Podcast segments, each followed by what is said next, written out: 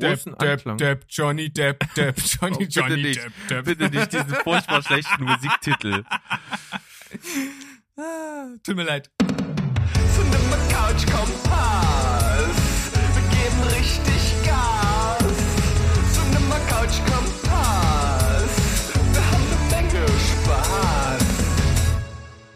Herzlich willkommen, liebe Zuhörer. Es ist lange her, aber Steven Spielberg ist mit einer neuen Folge CCC, dem Cinema Couch Kompass zurück. Mittlerweile Folge Nummer 14. Wir sind euer Lieblingsfilm- und Serienpodcast mit mir, Steven, und mit Berg, das bin ich. Hallo Weißt du- Berg. Grüß dich. Weißt du eigentlich, dass, dass Steven Gätchen jetzt einen neuen Filmpodcast macht, der Kino oder Couch heißt? Oder Kino-Couch oder irgend sowas ähnliches? Der Sack hat er von uns abgeguckt. Ja, das sehe ich genauso. ja. Müssen wir ihm mal eine böse Nachricht schreiben. Lieber Steven, auch noch Namensgleichheit, hat auch noch geklaut. Was soll denn das? Was soll denn das? Lieber, lieber Also Steven Gätchen, äh, melde dich, wenn du da eine Aussprache möchtest. irgendwo ist Schluss, ne? Also irgendwo müssen wir auch mal sagen, bis hierhin und nicht weiter. Ja. Aber immer, immer voran. Unsere Folge wird wahrscheinlich die Mammut, die mammutigste Folge aller Zeiten. Deshalb haben wir uns vorgenommen, bei den Inhaltsangaben der Film, Filme vielleicht mal etwas kürzer zu treten und dafür einfach ein bisschen schneller voranzutreten. Mal gucken. Mal gucken, wie möglich das ist. Ich bin sehr skeptisch, aber mal gucken, wie das so läuft. Das Ding ist auf jeden Fall, ja, die letzte Folge Cinema Couch Kompass kam am 30. Juli. Es ist also wirklich ein bisschen Zeit dazwischen. Wir haben das halt organisatorisch so gemacht, dass wir ein paar andere Sachen vorziehen, ein paar andere Sachen in, in der Zeit, wo ich, sag ich mal, ein bisschen eingeschränkt im Urlaub agieren kann, halt ähm, ein bisschen anders gestalten. Deswegen ist das jetzt ein bisschen lange her und deswegen hat sich etwas angestaut. Und das arbeiten wir jetzt ab, oder? Ja, genau. So machen wir's. Und wir beginnen wieder von der schlechtesten Wertung an. Und ich glaube, du kannst mich nicht unterbieten. Denn ich habe Cats gesehen. ja, da wird's auf jeden Fall schwierig. Ja. glaube ich, weil äh, das ist ja wahrscheinlich äh, so ziemlich das kräuseligste, was äh, so in letzter Zeit an Blockbustern über den Bildschirm geschworen ist. Dann Ja. starte mal. Viel, viel wurde darüber gesagt, viel, viel Schlechtes. Er ist verschrien als wirklich ein, ein grottenschlechter Film und das kann ich größtenteils bestätigen. Das ist wirklich so. Ich habe mir angeschaut, ich wollte es einfach äh, wissen, weil ein, ein guter Freund von uns, der schon mal zu Gast war, der Dom, der hat gesagt, man muss es gesehen haben, um zu wissen, dass so ein Scheiß existiert. Dem äh, ganz getreu diesem Motto habe ich mir angeschaut und muss sagen, ich fange jetzt mal mit den positiven Sachen an prinzipiell glaube ich, dass wenn man Fan des Musicals ist und dieser Choreografie und vor allen Dingen der Musik, dann kann man nicht ganz so krass enttäuscht werden, weil sich glaube ich schon ähm, sehr nah daran orientiert. Dann, dann hat man auch einen der größeren Kritikpunkte von mir nicht, dass ich nämlich finde, dass die, die Handlung irgendwie Quatsch ist und die, die, also ich habe Kritiken gelesen, die mir aus der Seele gesprochen haben. Da war eine dabei, der hat gesagt, nach 50 Minuten wusste ich immer noch nicht, worum es geht. Also man wird da irgendwie reingeworfen und es ist irgendwie alles so egal. Die Figuren sind egal. Und was, was aber toll ist, ist tatsächlich der Auftritt von Taylor Swift in dem Film. Der ist wirklich sehr gelungen, sowohl musikalisch als auch wie das inszeniert ist. Und insgesamt ist es schon relativ grundsolide inszeniert, was so Choreografien und so angeht. Aber alles andere ist halt so fremdschäm peinlich, dass ich mich frage, wer das abgenickt hat. Zum einen mit diesem riesen Budget und zum anderen, dass ich mir mich frage, was will der Film sein? Weil der hat so Momente, wo er sich selbst der Lächerlichkeit preisgibt, wo ich mich frage, das kann doch jetzt nicht euer Ernst sein. Wollt ihr einen, einen coolen Film machen, einen ernsten Film machen? Wollt ihr einen albernen Film machen? Was soll's denn werden? Und das funktioniert nicht. Die Kostüme sehen gruselig aus zum Teil. Das Setdesign ist irgendwie auch nicht geil. Also der hat so, so viele Schwächen und ist eigentlich für das Budget peinlich. Ja, das, ich, ich glaube, das spricht für sich. Da brauchst du ja fast gar nicht sagen, was du dem Film für eine Wertung gegeben hast. Tatsächlich sogar noch eine 2,5. Oh, das ist ja, das ist ja ordentlich. Da hast du ja nochmal richtig aus den Vollen geschöpft. Ja. Wie gesagt, ist schon allein Taylor Swift würde ich so 1,5 raushauen, das ist äh, cool. Ansonsten, ja, ist natürlich irgendwie solide gemacht. Ne? Bei dem Geld möchtest du auch erwarten, dass so ein paar Sachen irgendwie stimmig sind, aber dafür ist es halt äh, auch viel Schrott. Hm. Ja, Mensch, das ist natürlich ein äh, recht ernüchternder Start, aber ich glaube, viele fanden es jetzt interessant, mal was über den Film zu hören. Von Ja. daher nicht, nicht schlecht. Genau. Wenn wir uns jetzt einfach, äh, das, ich glaube, so haben wir das noch nie gemacht, aber wir können uns doch jetzt einfach mal äh, an den Wertungen langhangeln. Also Mhm. mein nächster, mein nächster Film wäre eine 6 von 10. Hast du etwas, das das noch unterbietet? Oh ja, Dann mach mal, bis, bis wir da ankommen. genau. Okay, dann habe ich einen Sneak-Film gesehen, der nennt sich The Photograph, ist schon eine ganze Weile her, also ich glaube vor drei, vier Wochen habe ich den gesehen, ist wirklich nicht mehr allzu viel hängen geblieben. Es geht um so eine Story von so einer Frau, die war mal Fotografin, die ist aus ihrem Leben so ausgebrochen, wo es eigentlich nur darum ging, ne, sie soll irgendwie einen tollen Mann kriegen, der sie halt ernähren kann und für den Kinder kriegen und das Heimchen am Herz sein. Und die hat da keinen Bock auf dieses Leben gehabt und ist irgendwie nach New York gegangen und dort Fotografin geworden und ist halt so self-made halt was gewesen. Und in der Zukunft äh, wühlt so ein Journalist in dieser Vergangenheit da rum und kommt dann so auf sie und er erforscht so das Leben von ihr und lernt dann die die Tochter von ihr kennen und verliebt sich dann auch und so. Also das ist so eine Story, die ist irgendwie stinkend langweilig gewesen. Ich fand es ziemlich uninteressant einfach im Gesamten. Und ganz ehrlich, ich sag das jetzt einfach, der Film, den, den, würde noch weniger jemand interessieren, wenn das mit weißen Schauspielern gewesen wäre. Der Film ist halt fast durch die Bank weg mit schwarzen Schauspielern besetzt und ich glaube, daher zieht er sich irgendwie seine Daseinsberechtigung, weil es, es würde niemand äh, mit, mit, mit weißen Menschen so einen langweiligen Film inszenieren und sagen, der ist irgendwie wichtig und wertvoll. Hm, also glaubst du, aus Political Correctness Ja, äh, zieht, ist- zieht er seine Anziehungskraft. Ja, also es ist ganz eindeutig Black Cinema, definitiv. Die Schauspieler sind auch gut, da kann man halt nichts gegen sagen. Ich finde halt nur die Story stinkend langweilig und deswegen habe ich, Hm? ja, deswegen nee, habe ich mach weiter. 4,5 4,5 von 10 vergeben.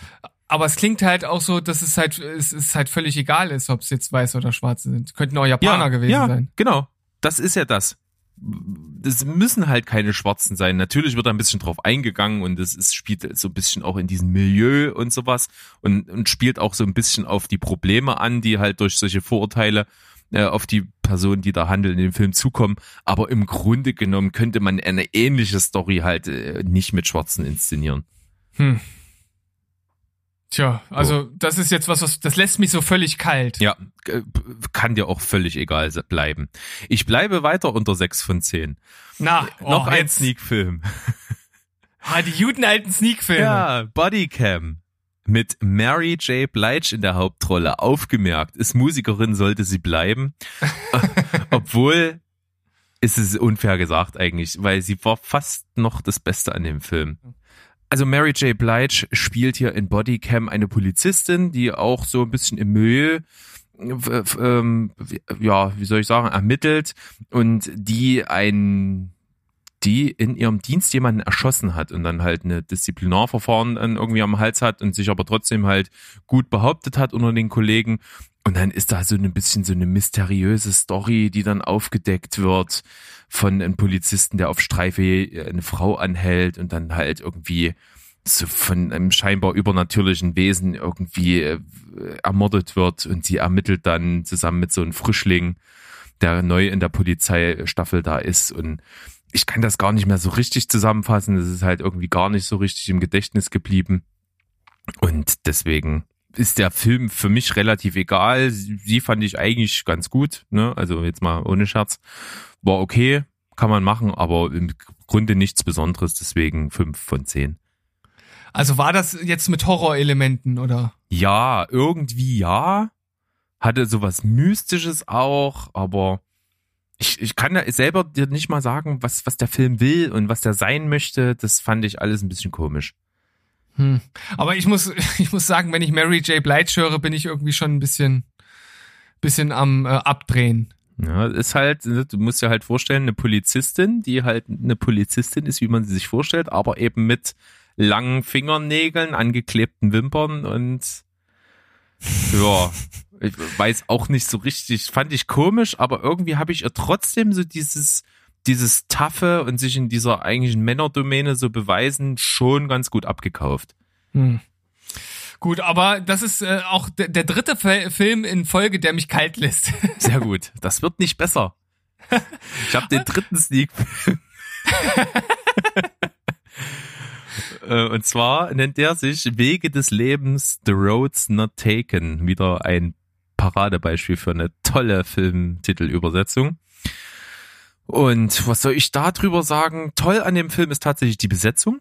Ähm, in der Hauptrolle nämlich ein Javier Bardem, der schon ziemlich dement ist äh, und ja irgendwie sein Leben so ein bisschen schlecht gelebt hat, auf viele Misserfolge zurückblickt und irgendwie jetzt nur für, so ein bisschen vor sich dahin sieht. Einziger äh, Glückspunkt ist die zweite tolle Besetzung. Elle Fanning, die noch sehr junge Schauspielerin, spielt die Tochter, die sich noch äh, sehr liebevoll um ihren Vater kümmert und versucht ihm irgendwie noch so ein einigermaßen normales Leben zu ermöglichen. Und das ist dann aber auch irgendwie alles, was der Film für sich verbuchen kann. Weil das Problem ist einfach, es wird mit vielen Flashbacks gespielt, die teilweise surreal in den Alltag eingeflochten werden. Also das fühlt sich dann immer so an, als würde er sich irgendwie erinnern an Teile aus seinem Leben und du weißt als Zuschauer auch nicht so genau, ist das so gewesen? Hat er sich das nur so gewünscht oder diese Re Realitäten verschwimmen dann so ein bisschen und das ist halt irgendwie so dann egal, weil du weißt am Ende irgendwie nicht, stimmt das jetzt so oder nicht und es ist dir halt auch Wurst, so. Und äh, schauspielerisch cool, aber irgendwie storymäßig hat's mich relativ kalt gelassen, deswegen da auch nur 5,5 von 10. Ja, so eine Ambivalenz finde ich ja prinzipiell nicht schlecht. Also wenn dem äh, Zuschauer das selbst überlassen wird, was jetzt echt ist und was nicht. Ähm, aber wenn man halt äh, kalt gelassen wird von dem, was da ist, dann ist das natürlich schlecht. Hm. Also, es gibt halt hier keinen weil- so richtig roten Faden. Es, Hm. es wird so von so einer alten Liebe erzählt, wo er nicht so richtig drüber wegkommt und das ist irgendwie dann aber so stationsweise erzählt und so ein bisschen zusammenhangslos und deswegen äh, springst du so durch diese Vergangenheit, diese vermeintliche von ihm und deswegen ist das halt dann kompliziert nachzuvollziehen und lässt sich deswegen kalt, weil irgendwie der rote Faden fehlt. Hm.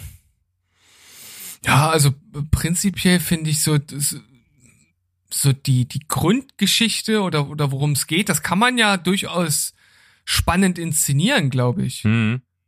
Aber ja, Gerade das öffnet ja normalerweise Tür und Tor für einen Film, der dich vor allen Dingen ja dann äh, bewegt, wenn er dich emotional halt treffen kann. Und das hat halt sich äh, für mich gar nicht eingestellt an der Stelle, an, bei diesem Film. So. das ist natürlich bei der Thematik äh, irgendwie so, ein, so eine Art Todesstoß. Ja, genau. Und deswegen ist er halt auch nicht so besonders. Hm.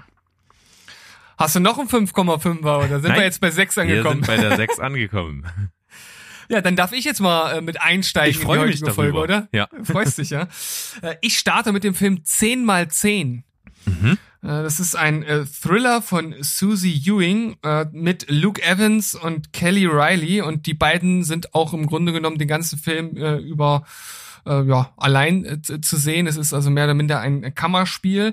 Dabei ist der Charakter von Luke Evans, der heißt Louis, der äh, entführt die Katie und äh, sperrt die in einen schalldichten Raum ein und äh, sie ist natürlich erstmal, wie das als äh, Entführungsopfer so ist, außer sich und, und, und, und ist verstört und ängstlich und so. Und er äh, kommt dann ein paar Mal rein und will halt von ihr immer nur den Namen wissen. Er kennt sie anscheinend irgendwo her, aber er will halt ihren Namen wissen. Und man weiß halt nicht genau, was, was sind seine Hintergründe. Und äh, desto weiter sich der Film halt entwickelt, desto mehr fragt man sich auch, was sind denn ihre Hintergründe. Und irgendwann fragt man sich, wer ist ja eigentlich Opfer und wer der Täter. Und äh, insgesamt ist das ein ganz cooles Setting. Die Schauspieler sind auch gut. Aber bei so einer Story erwarte ich, dass es kein äh, Plot-Armor gibt. Also da gibt's halt so viele Löcher, wo ich mir dann sage, boah, also äh, das ist jetzt auch kein großer Spoiler, dass er halt irgendwann dann halt, halt auch mal rauskommt aus ihrem Raum oder irgendwie rausbrechen kann und dann gibt's Kämpfe zwischen den beiden und da sitzt du nur vom Fernseher und denkst dir so, ey, das ist jetzt so unlogisch dass die eine Person so oder so handelt. Das ist so unlogisch. Und vor allem auch mit dem Twist, äh, der hinten rauskommt oder der doppelte Twist oder wie auch immer man das nennen möchte. Das passt alles irgendwie nicht zusammen und das ist schade, weil wie gesagt, Schauspieler sind ganz gut. Die Grundidee ist jetzt natürlich nicht revolutionär, aber finde ich immer interessant sowas und deshalb nur leicht überdurchschnittlich mit 6 von 10. Ja. Das äh, ist wahrscheinlich das, was ich jetzt äh, vor allen Dingen mitgenommen habe, dass wenn man schon einen Film hat, der so reduziert ist auf so ein Fastkammerspiel und dann halt die Logiklücken zu groß werden, dann äh, ist es schwer, da ein Auge zuzudrücken. Ja, also weil äh, ich meine, hier geht's halt darum, sie wird entführt und sie will flüchten und es gibt halt wirklich so viele Momente, wo sie das halt einfach machen könnte. Hm. Und irgendwie, ach, es passt halt, irg irgendwie passt es einfach nicht zusammen, weil äh, die, die letztliche Auflösung und wer da wie mit was wem zusammenhängt und so, das, das passt alles nicht. Okay. Alles klar. Dann zum nächsten. Ich habe eine 6 von 10 am Start, da können wir uns mal abwechseln. Ja. Ich habe äh, gesehen, meine geliebte Unbekannte. Klingt natürlich vom Titel so wie so ein typisches Bergding, so äh, zum Frühstück oder das ist regnerischer Sonntagnachmittag, so Rom-Com-mäßig. Ist tatsächlich aber ein kleines bisschen anders, ist halt schon im Kern einfach eine Liebesgeschichte, die im Zentrum steht, aber die Idee ist ganz cool. Und zwar geht es darum, dass an der, an der Schule einfach ein Typ mit seinem besten Kumpel da quatscht und der hat seit Jahren, seit drei Jahren, glaube ich, schreibt er an einem Roman, an einem Science-Fiction-Roman, der so ein bisschen postapokalyptisch ist, über so ein, ja, wie so ein, so ein Helden in so einer postapokalyptischen Welt. Äh, Sol Soltan heißt er, glaube ich, genau. Und das Buch schreibt er und kommt irgendwie nicht mehr so richtig weiter. Und dann sagt sein Kumpel, ja, was ist denn so das Problem? Ja, kriegt da irgendwie kein Profil rein und so. Und dann sagt er, na, hat dein, hat dein Superheld eine, eine, eine, eine Frau des Herzens so? Ja, na, ganz viele, das ist ja ein super Typ und der hat halt ganz viele. Und dann sagt der andere, nee, es muss eine sein. Und dann schreibt er halt in, in diesen Roman, nachdem er halt eine, ein Mädchen an der Schule trifft und, und dass er sich irgendwie auf den ersten Blick verliebt, halt äh, sie als Romanfigur da rein. Und äh, dadurch wird's halt rund und ein Erfolg und die verlieben sich und führen ein Leben zusammen. Und das wird halt alles dann so in den Opening Credits gerafft, so die nächsten sieben Jahre von von dieser Eröffnung, wo der in der Schule dieses Buch schreibt, bis dann halt, die haben ein Leben zusammen, die heiraten, der ist mega krass angesagter Bestseller-Autor und sowas. äh, Und sie steckt ihre, ihre Klavier-Pianistenkarriere zurück dafür. Und naja, und die kommen dann an einen Punkt, wo er halt nur noch so ein Arschloch ist und sie halt nicht mehr beachtet. Und dann kommt's halt dazu, dass er aus in, in dem, was weiß ich, siebten, achten Teil seiner Romanenreihe lässt er ihre Figur, die er mal für sie geschrieben hat, sterben. Und das ist der Punkt, an dem er abends ins Bett geht und aufwacht und in einer anderen Realität erwacht, in der die beiden nie zusammengekommen sind, er nie das Buch geschrieben hat und sie halt ihn nicht kennt und äh, eine erfolgreiche Pianistin ist und er ist halt nix. Er ist irgendwie, keine Ahnung, Highschool-Lehrer oder so für Literatur oder sowas, äh, aber halt nicht das, was er vorher war. So. Und er versucht halt aus dieser Realität wieder in seine eigene Realität zurückzukommen. Hm, klingt eigentlich erstmal nicht so ganz unspannend. Also Ja, ist auch von der Idee her gut. Definitiv. Ist halt wirklich mit komplett unbekannten Schauspielern, ist ein französischer Film und die funktionieren so semi. Also die sind okay, aber es ist jetzt nicht so, dass ich da sage, oh, die waren jetzt wahnsinnig charismatisch und so. Also würde man denselben Film mit, mit richtig coolen Schauspielern machen, wo ich sage, ey, die, die finde ich richtig toll und da möchte, da gönne ich denen das, dass die zusammenkommen und da fieber ich mit, dann funktioniert es vielleicht besser. Hier fand ich es einfach dann ganz okay. Deswegen nur sechs von zehn. okay. Ja, ist natürlich schade, weil ich finde die Grundidee eigentlich ganz, ganz cool. Und wenn man da gute Schauspieler hat, ist das, könnte das, glaube ich, was Kurzweiliges sein. Ja, Aber- hat halt auch sonst jetzt nichts Besonderes. Es ist weder, dass es ganz tolle Bilder sind, noch dass es jetzt irgendwie tolle Kameraarbeit oder Farben oder irgendwas. Also das ist halt alles zweckdienlich für die Story, aber mehr halt auch nicht. Hm. Na gut, dann äh, kann ich ja mit dem nächsten 6 von 10 weitermachen. Oder? So machen wir. Ein Film, den ich schon für den Telestammtisch äh, reviewed habe. Es handelt sich um ein Anime und er heißt Ride Your Wave von Masaki Yuasa. Der hat auch Japan singt ganz aktuell als Regisseur betreut und noch eine der bekannteren Serien ist Devilman Crybaby. Also der ein oder andere kann damit sicher was anfangen. Äh, Also wenn ich die Story ganz kurz in einem Satz äh, umreiße, dann sage ich, Ghost, Nachricht von Sam, nur im Surfermilieu. stelle ich mir richtig cool vor. Das habe ich nicht kommen sehen. Aber es gibt keine Töpferszene, falls du darauf jetzt Ach scharf bist. Mann, ey, wie, wie geil wäre das gewesen, wenn, wenn, wenn, wenn irgendwie die Surfbrett zusammen sind, so eine Töpferscheibe drauf ist. Oh, nicht schlecht. Nicht schlecht. Ja, also äh, die, die Story ist wie folgt. Es handelt Nee, von anders. Du musst es ja adaptieren. Die stehen zusammen äh, am Surfbrett und wachsen das gemeinsam ein. Ah, ja, genau. Das, ist eine, das, hätte, das hätte jetzt gefehlt. Da wäre der Film auf jeden Fall noch mal ein paar Punkte besser gewesen. Okay. Aber so war er jetzt auch nicht ganz schlecht. Also es handelt sich halt um ein Mädel, äh, lernt einen Jungen kennen oder einen jungen Mann, der Feuerwehrmann ist und äh, das, die, das passt halt einfach. Also die verstehen sich halt richtig gut. Das ist die, die, die Liebe ihres Lebens und er stirbt dann bei einem Rettungsversuch im Wasser. Ähm, und sie bemerkt dann irgendwann in den nachfolgenden Wochen, ähm, dass ihr gemeinsamer Song, den sie damals hatten, immer wenn sie den in der Nähe von Wasser singt, erscheint er ihr im Wasser. Und äh, sie kann dann halt auch mit ihm reden und er ist dann halt wirklich da, aber er kann halt immer nur in diesem Wasser erscheinen. Und das ist natürlich kein Dauerzustand und äh, er muss dann halt auch irgendwann aus diesem Zustand irgendwo befreit werden.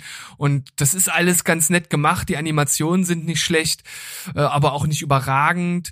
Äh, es ist auch nicht zu gefühlsduselig. Das ist ja immer so die Gefahr, gerade bei so romantischen Animes, dass das so ein bisschen über die Stränge schlägt, aber das passt eigentlich auch ganz gut. Und äh, hinten raus gibt's halt so eine völlig absurde Szene. Ich meine, natürlich ist das generell ein, ein fantastisches äh, Story-Element, was da mit drin ist, mit dieser, mit diesen Erscheinungen. Aber zum Schluss gibt's wirklich so eine, sozusagen so eine Endszene, die ist halt schon wirklich absurd. Also da habe ich so gedacht, okay, äh, nee, wirklich nicht. Und ja, war halt ein netter Film, den kann man gut gucken und gerade wenn man auf so eine Art von Filme steht, kann man noch mal ein bisschen draufpacken, aber für mich sechs von zehn. Okay. Klingt jetzt auch nicht so, dass ich mir das angucken würde. Hat irgendwie, triggert mich nicht. Nee, glaube ich auch nicht, dass dir das gefallen würde. Okay. Wie hieß er? Ride a Wave. Your Wave. Ride your wave. Na ja, gut. Kann man vielleicht machen. Dann komme ich gleich mal zum nächsten Film mit 6 von 10. Äh, das ist tatsächlich so jetzt klassische Rom-Com. Heißt Ein Rezept für die Liebe. Ist ein Film, der spielt in Little Italy, in einer größeren Stadt in Kanada. Dort sind seit Kindesbeinen halt ein Junge und ein Mädchen super befreundet, sind eigentlich versteckt ineinander verliebt schon immer, seit sie sich kennen, wachsen auf und diese beiden Familien sind sehr, sehr, sehr gut miteinander befreundet. Die sind, die haben zwei Pizzerien nebeneinander, beziehungsweise hatten mal eine gemeinsam. Äh, Der eine konnte halt legendäre Pizzakruste, der andere konnte legendäre Pizzasoße und so haben die halt in dem Viertel äh, den, den Wettbewerb für die beste Pizza gewonnen und danach haben sie sich zerstritten. Seitdem sind die beiden Familien zerstritten und dann ist es so ein bisschen so ein Romeo und Julia Ding. Ne, so, ne, die können nicht zusammen. Und sie ist aber weggegangen, weil sie das alles genervt hat und angekotzt hat, dieser ewige Streit und so. Das wollte sie nicht mehr. Und da ist sie halt nach London gegangen und macht halt eine Karriere als Köchin. So als Sterneköchin. Und obwohl der Film halt ganz oft zur Prämisse hat, dass es um Essen geht, hat er mich halt in der Beziehung so null gecatcht. Also es geht halt viel um Pizza. Ich kann mir von Pizza jetzt nicht allzu viel abgewinnen. Und es ist auch so irgendwie nicht so gemacht, dass ich mir denke, oh, kulinarisch habe ich da jetzt richtig Bock danach was zu essen. So, das ist halt alles nett und das ist irgendwie äh, charmant gemacht und ist auch witzig zum Teil, aber es ist jetzt halt nicht der Oberburner. Es ist halt sehr klischeemäßig. Äh, die die Hauptdarsteller sind sind solide. Ne? Die weibliche, die kannte ich, das ist hier äh, Emma Roberts. Die ist, glaube ich, mit Julia Roberts in irgendeiner Art und Weise verwandt. Ich glaube, die Nichte oder sowas. Die ist ganz, die ist ganz cool und irgendwie auch so ganz niedlich, aber so richtig, äh, ja, springt da der Funke jetzt auch nicht über und das äh, der Hunger an der Stelle. Und deswegen ist es ein netter Film, kann man sich mal angucken, wenn man nichts anderes zu tun hat. Sechs von zehn ist okay. Also meine erste Nachfrage, wie kann man denn Pizza nichts abgewinnen? Ich weiß nicht, war schon Wa- immer so, dass ich Pizza nie Was? so geil fand wie alle. Was ist denn nicht richtig mit dir, Junge? Ja, ich we- weiß auch nicht. Also ich mag vor allen Dingen zum Beispiel schon richtig italienische Pizza nicht, wo der ach, ach, wo der Boden so knusprig dünn ist. Das, das stehe ich gar nicht drauf. Dann lieber so Also das, bist- das amerikanische Ding mit so Oh, fluffigen, die dicken Dicke. Teig. Oh, das finde ich geil. Aber halt auch nicht so, dass ich sage, oh, geil, Hm. Pizza. Na gut, ja, viel mehr Nachfragen habe ich nicht zum Film. Alles klar, reicht ja auch. Sind wir mit den Sechsern durch bei dir? Ja, Gut, dann äh, kurz zu mir. Das ist auch ein sehr kurzes Intermezzo, weil ich den Film schon äh, in der Empfehlung der Woche hatte. Dinner für Spinner, ein 6,5er Film, den man gerne mal einschieben kann, wenn man auf Steve Carell steht, der hier einen Spinner spielt, der von, ähm, äh, wie heißt er, Paul Rudd, der die andere Hauptrolle spielt, äh, ja, auserkoren wird zu einem zu einem Dinner. Er muss also einen Spinner mitbringen, um seinen Chef zu beeindrucken. Und sein Chef bringt natürlich auch Spinner mit und die anderen Arbeitskollegen von ihm auch, damit er in seiner Firma weiter aufsteigen kann. Und das ist halt der Aufhänger. Äh, ja, das ist ein netter Film. Der braucht halt ziemlich lange, bis das eigentliche Dinner stattfindet. Also es geht vorher um viele andere Dinge. Aber ja, da sind ganz coole Sachen dabei. Zach Galifianakis in der äh, Nebenrolle, der ist halt wirklich super klasse hier drin. Und dann ist da noch so ein anderer Typ, so ein Künstlertyp, so ein völlig abgehobener, der ist halt auch ganz lustig. Hat seine Momente, ohne einen völlig vom Hocker zu reißen. ja, okay. Haben wir ja schon mal drüber gesprochen. Klingt auf jeden Fall wie ein Film, den ich mir auch mal angucken würde. Und deswegen, warum nicht? 6,5 klingt dann relativ gewe- gerechtfertigt. Ja, ich, also ich glaube, du kannst dem Film durchaus das ein oder andere abgewinnen, ohne ihn äh, übermäßig zu finden. Wahrscheinlich so wie ich. Okay, so machen wir's. Alles klar, dann kommt's zum nächsten Film bei mir. Und zwar äh, ein Film, der erst kürzlich erschienen ist auf den gängigen Streaming-Plattformen oder auf einer davon. Und zwar ein Film mit Johnny Depp in der Hauptrolle, der großen Anklang. Depp, Johnny Depp, Depp, Johnny, Oh, bitte nicht, bitte nicht diesen furchtbar schlechten Musiktitel. Aber Johnny Depp ist leid. halt so ein Ding, ne? der war mal halt mega umhyped, der hat super krasse Filme gemacht, der war, es gab keinen Film ohne ihn, kein, kein Blockbuster ohne ihn, dann ist er irgendwie immer seltsamer geworden, dann hat er auch seltsame Rollen gespielt und so weiter und so fort. Und dann ist er auch bei mir so ein bisschen aus der Gunst verschwunden. Ich, das letzte Schreckliche, was ich von ihm gesehen habe, war dann hier Transcendence, den ich echt scheiße fand. Und dann dachte ich mir so, gut, okay, äh, lass mal Johnny Depp links liegen, brauchen wir jetzt nicht mehr unbedingt. Und jetzt ist er aber zurückgekehrt mit einem Film, wo er sehr im Zentrum steht und der ihm auch irgendwie so ein bisschen auf den Leib geschrieben wurde und der hat mir recht gut gefallen. Und zwar The Professor. Mhm. Er spielt da halt ein, ja, einen Dozenten an einer Uni, der gesagt bekommt, dass er Krebs im Endstadium hat, ein halbes Jahr vielleicht noch zu leben hat, mit Chemo und allem drum und dran, vielleicht ein bisschen länger, so ein Jahr bis anderthalb. Und er beschließt halt, das nicht zu tun und einfach noch das, was er unerledigt hat in seinem Leben, was er bereut, was er nicht gemacht hat, irgendwie noch umzusetzen und einfach das Leben irgendwie zu genießen und versucht das halt auch dann so ultra krass irgendwie seinen Studenten weiterzugeben, macht da halt einen auf unorthodox und so. Also das ist jetzt nichts, was man nicht irgendwie schon mal gesehen hätte irgendwo, aber es funktioniert halt mit ihm total gut. Also er, er hat mir sehr gut gefallen in der Rolle, der spielt das super, der macht Spaß zu gucken, er hat gute Gags, er hat richtig schöne zynische Dinger auf der Lip, auf den Lippen manchmal. Das macht Freude, ist aber natürlich irgendwie vorhersehbar. Jetzt, wie gesagt, eben nicht total innovativ, aber mal, er hat sich zurückgemeldet mit einer Rolle, die mir Spaß gemacht hat. Hatten wir letztens auch schon auf unserer, äh, ich sag mal, Menüliste für den Tag, hatte ich also vorgeschlagen, aber meine Frau hatte sich für einen anderen Film entschieden. Letztendlich ausschlaggebender Punkt, warum ich ihn geguckt habe. Liebe Grüße an unseren guten Kumpel Sandro, der ihn mal äh, öffentlich in einer seiner Stories beworben hatte als einen Film, den man sich mal angucken sollte. Ah, hat er tatsächlich, ja? Ja, und das war dann so der Punkt, wo ich gesagt habe, ja, dann gucke ich mir auf jeden Fall an. Na, wenn der Sandro das sagt. Ja, der spielt heute auch noch mehrmals eine Rolle. Nur, das kann ich mir gut vorstellen. Hat der schon den einen oder anderen guten Tipp verpasst? Definitiv.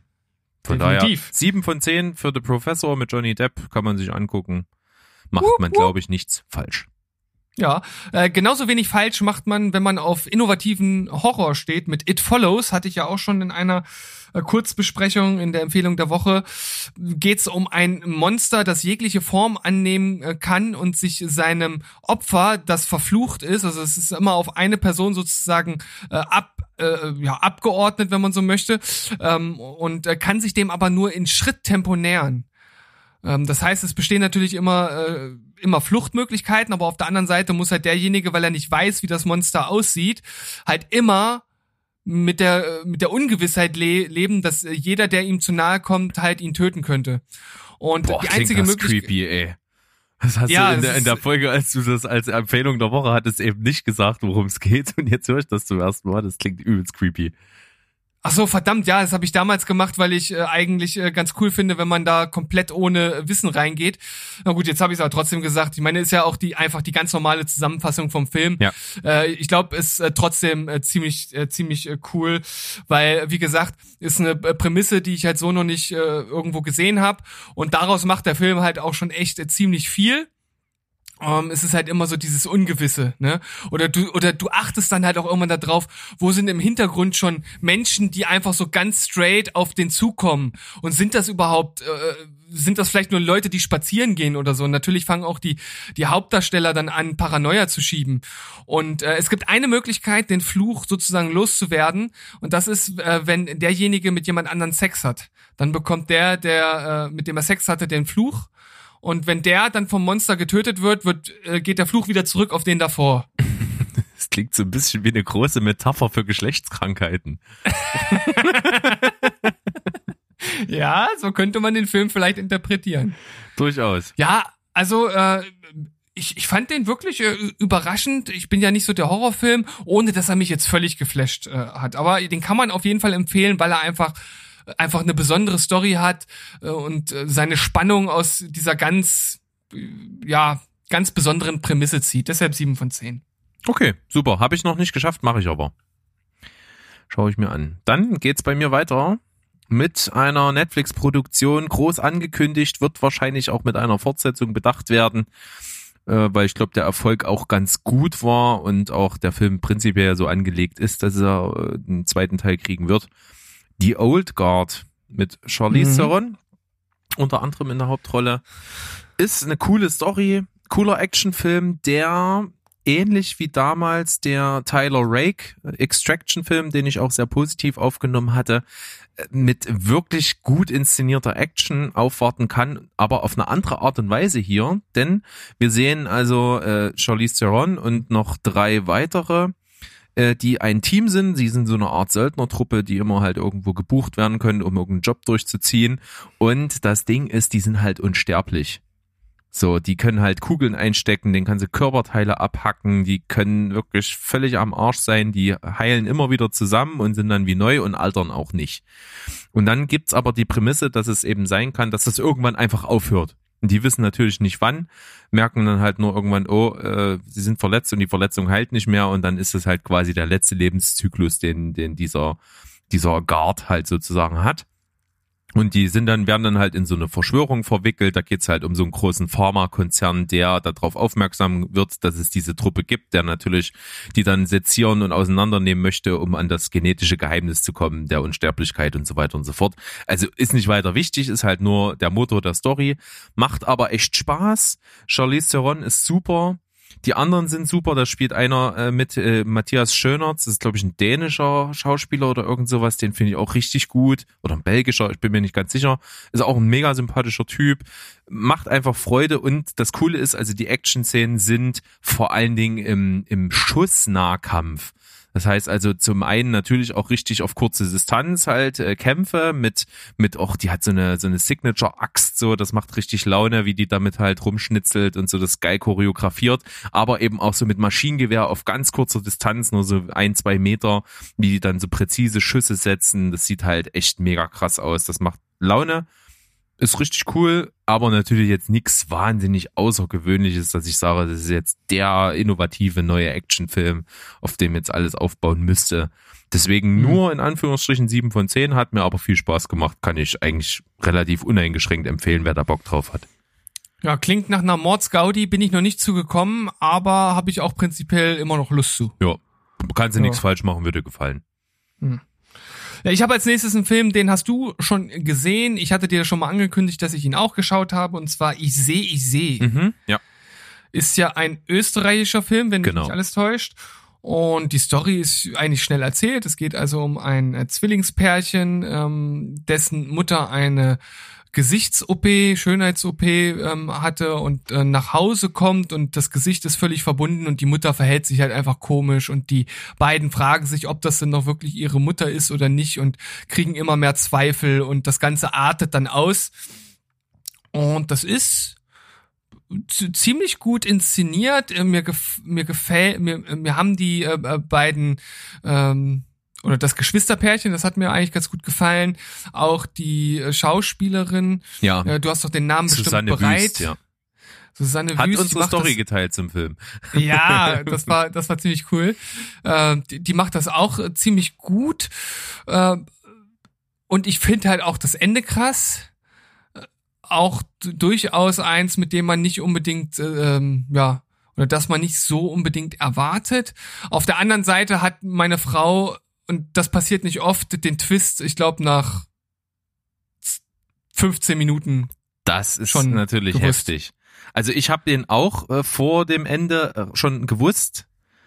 Ähm, meine Frau hat erst in dem Moment, wo es äh, offenbart äh, wurde, gewusst, obwohl die eigentlich auch so Mhm. eine Kandidatin ist, sowas vorher rauszufinden. Aber äh, das geht wahrscheinlich jeder irgendwie anders ran.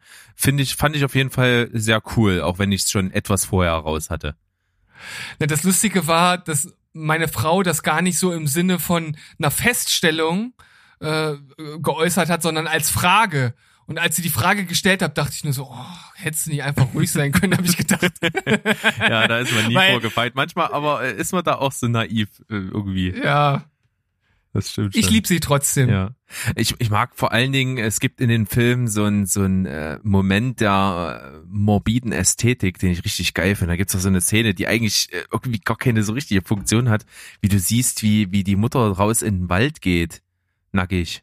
Ja, das habe ich, hab ich auch. Die ist visuell übel krass, die Szene. Aber die kann ich bis jetzt noch nicht einordnen. Nee, das ist auch irgendwas Symbolisches, aber es ist auf jeden Fall optisch so, so von der, von diesem Licht und diesen, wie das gefilmt ist, total krass. Hm. Ja, auf jeden Fall kein schlechter Film. Er hat mich auf seine morbide Art und Weise unterhalten. Das, ich fand das Ende ganz cool. Ähm, sieben von zehn. solide.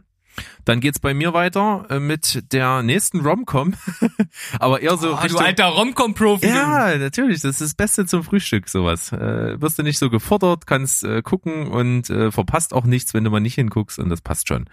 Äh, diesmal mit Coming-of-Age-Elementen, der zweite Teil von dem äh, Netflix-Erfolg The Kissing Booth. Im zweiten Teil geguckt, äh, knüpft direkt da an, wo der erste endet. Braucht man jetzt handlungsmäßig auch nicht weiter aufarbeiten. Das ist halt ein ganz typischer Coming-of-Age äh, Rom-Com-Film, wo halt ja, typische Teenager-Probleme und die Liebe, die nicht erwidert wird, vermeintlich und irgendwie hätte man alles lösen können, wenn man miteinander reden würde und ja, standardmäßig, ist aber mit tollen, sympathischen Schauspielern besetzt, ist toll gedreht, wie ich das auch schon so oft bei diesen typischen amerikanischen Coming-of-Age-Teenager-Romanzenfilmen gesagt habe, die sind halt einfach toll gedreht, inszeniert da gibt's halt nichts dran zu meckern. Die Farben sind cool, die Charaktere sind sowohl überdreht als auch gut geschauspielert zum Teil.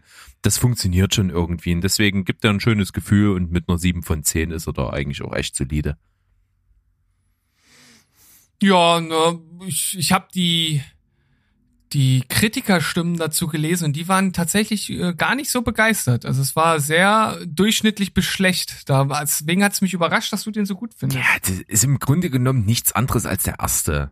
Also ich, ich frage mich dann halt immer, was solche Kritiker dann am Ende erwarten. So, Na, es ist halt immer eine Frage, was für einen Maßstab man halt ansetzt, ne? hm, kommt auch drauf an. Bei mir ist es halt klar, ich, ich nehme so einen Film halt auch mit Wohlwollen auf, weil ich da nicht die mega krass tiefgründige Geschichte da sehen will mit den tollsten äh, Handlungsplot-Sachen und weiß ich nicht was. Es soll halt einfach irgendwie unterhalten, soll sympathisch sein und, und das ist es zweifelsohne und von daher reicht mir das. Hm. Für eine solide 7 von 10. Das ist aber trotzdem eine ganz gute Wertung auf jeden Fall. Ja.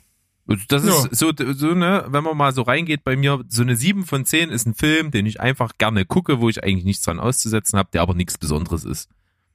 Mhm, okay. So, ne? Ja, ich habe ich hab noch einen Siebener. Soll ich den mal Bitte, raushauen? ich habe auch noch. Es ist ein Film, den ich auch wieder für den Telestammtisch schon äh, mir angeschaut und bewertet habe. Drei Tage und ein Leben heißt der Film, ist ein, eine französische-belgische Co-Produktion, handelt von einem Jungen, der äh, ja mit einem Nachbarsjungen in den Wald geht und der andere Junge, der verschwindet dann und äh, das ganze Dorf äh, sucht dann nach dem Jungen und ähm, er hat halt mit dem Verschwinden zu tun. Ich umschreibe das jetzt mal so ein bisschen und er hält sich da aber zurück und, und, und weiß von nichts und hat halt ein Geheimnis, das er dann sozusagen in sich vergräbt. Und dieser Junge, der wird halt auch nie gefunden und ähm, dann gibt's einen Schnitt. Das ist immer sowas, was ich nicht so mag, ehrlich gesagt, in so Filmen und dann so 15 Jahre später. Hm, und mit so er ist halt, großen Zeitsprüngen, ja. ja, es ist nicht so mein Ding, aber bei dem Film ergibt das dann im, im ganzen äh, Konzept, so wie es aufgebaut ist, schon äh, auch, auch Sinn. Und ähm, ja, er kommt dann halt als als erwachsener Mann dann zurück ins Dorf und das Ganze wird dann wieder, wieder aufgewühlt von früher. Und was ich halt total spannend finde hier ist, dass halt die Auflösung oder das Ende des Films auf jeden Fall anders ist, als ich es erwartet habe. Das finde ich gut. Ich finde auch die Schauspieler gut, gut, äh, besonders den jungen äh, Schauspieler, aber auch dann seine ältere Version. Die machen das wirklich richtig klasse. Auch dieses, dieses Kleinstadtleben oder das ist ja nicht mal eine kleine Stadt, das ist ein kleines Dorf wirklich. Das wird ziemlich gut eingefangen. Äh, hat mir also alles irgendwie gut gefallen. Gibt dann auch so ein, zwei Plotlöcher, die dann so gerade mit dieser großen Zeitspanne, die dort überbrückt wird und so einigen Leuten, die dann die dann schon ein bisschen was geahnt haben, aber dann nicht reden und dann auf einmal doch und so. Das passt irgendwie dann auch leider nicht so ganz zusammen. Das ist also so meine Hauptkritik. Aber insgesamt war der wirklich sehenswert. Also den kann ich empfehlen. Ist sehr lang. Das ist auch noch ein Kritikpunkt. Zwei Stunden. Ich glaube, den hätte man etwas kürzer halten können. Und deshalb sieben von zehn. Hm, klingt aber trotzdem so, dass äh, es schon interessant ist. Also ich finde so diese Story, was du da angerissen hast, ziemlich cool. Äh, wenn sich das Ja. vor allen Dingen erklärt mit diesen Zeitsprung, weil mit so einem Zeitsprung wird ja auch immer eine Mystik aufgebaut.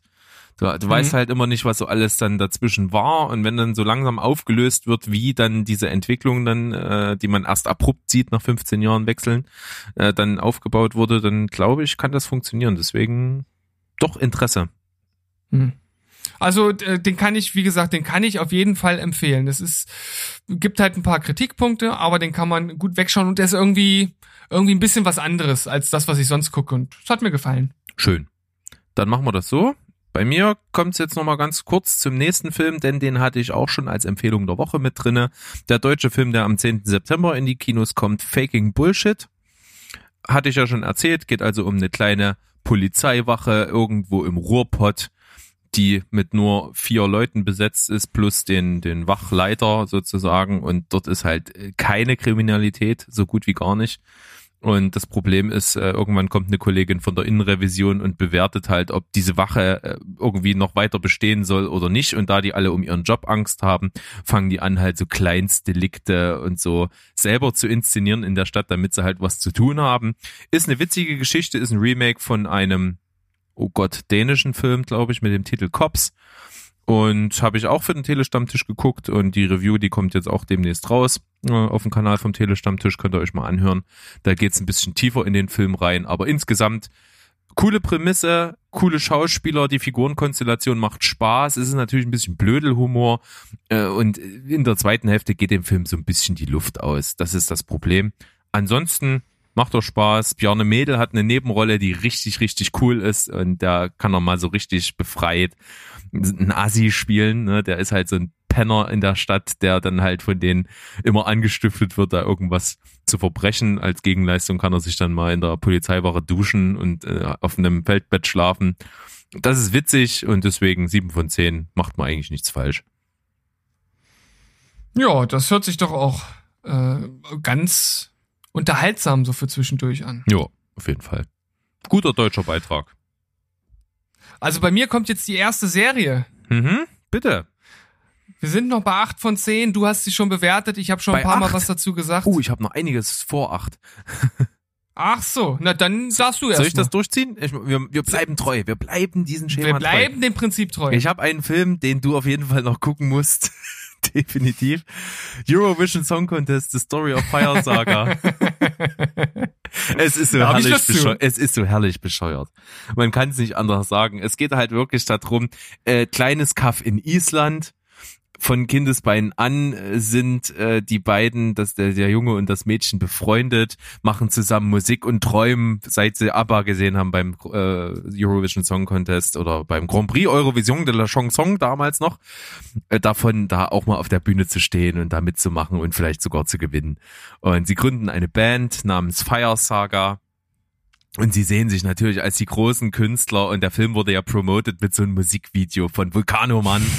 äh, und, So gut. Und, und das ist halt, ne, das gibt's nicht. Das findet nur in deren Köpfen statt, so dieses Video in dieser Szenerie an diesem Meer, in diesen schlechten Wikinger futuristischen Kostümen und mit diesen, mit diesen Keyboards, die die da haben und so. Also das, das gibt's gar nicht. Das ist nur in der ihrer Vorstellung. Und er, er, gespielt von Will Ferrell, ist halt der absolut geborene Loser.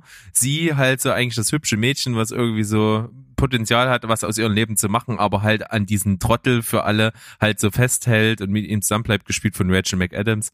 Und die beiden, ja, es begibt sich dann äh, durch verschiedene Umstände dazu, dass sie wirklich zum äh, Eurovision Song Contest kommen und dann gibt's dann halt so die typischen Plot auf und ab. Sie, sie werden dann irgendwie entzweit und dann finden sie doch zueinander und, und dann nehmen sie da teil und das ist ziemlich witzig. Das ist, das ist völlig Banane, völlig gaga, macht aber riesengroßen Spaß. Ist natürlich einfach schon einfach ein Blödelfilm. Deswegen nur sieben von zehn, aber macht einfach Laune. Hab ich Lust zu, habe ich auf jeden Fall Lust zu. Guck dir den an, das ist dein Ding. Okay. Dann geht's weiter, stimmt. Äh, ein Film, jetzt kommen wir nämlich zu Sandro wieder. Äh, ein Film, den er uns damals sogar in seiner eigenen Folge mit seiner Die 10 äh, empfohlen hat, den ich mir jetzt endlich mal angeschaut habe.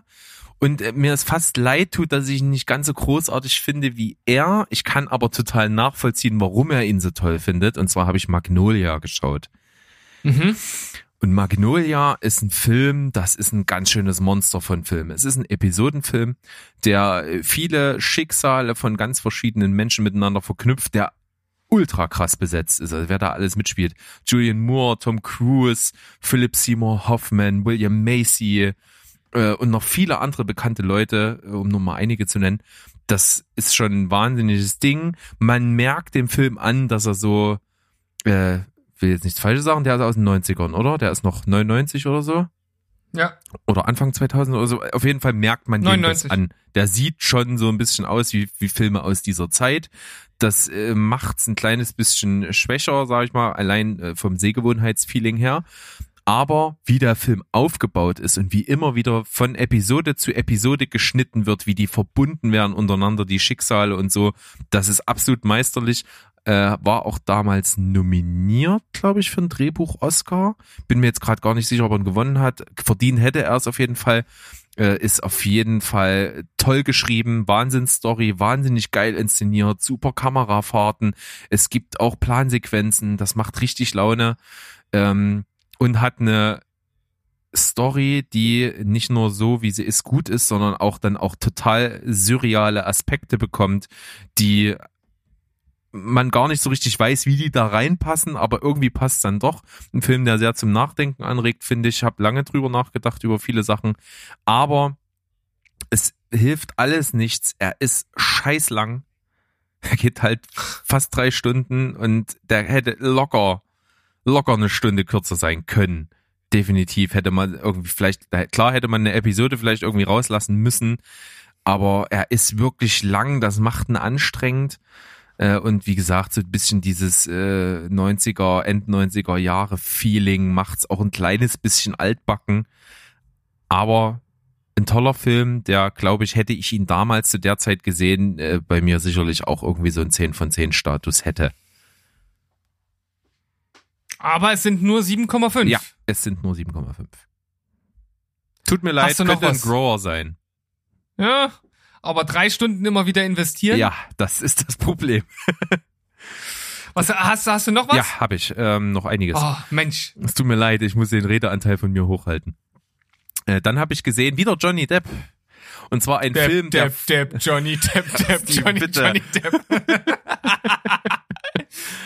der damals, glaube ich, von den Kritikern zerrissen worden ist. Und ich kann mir auch vorstellen, warum, aber ich fand's halt köstlich.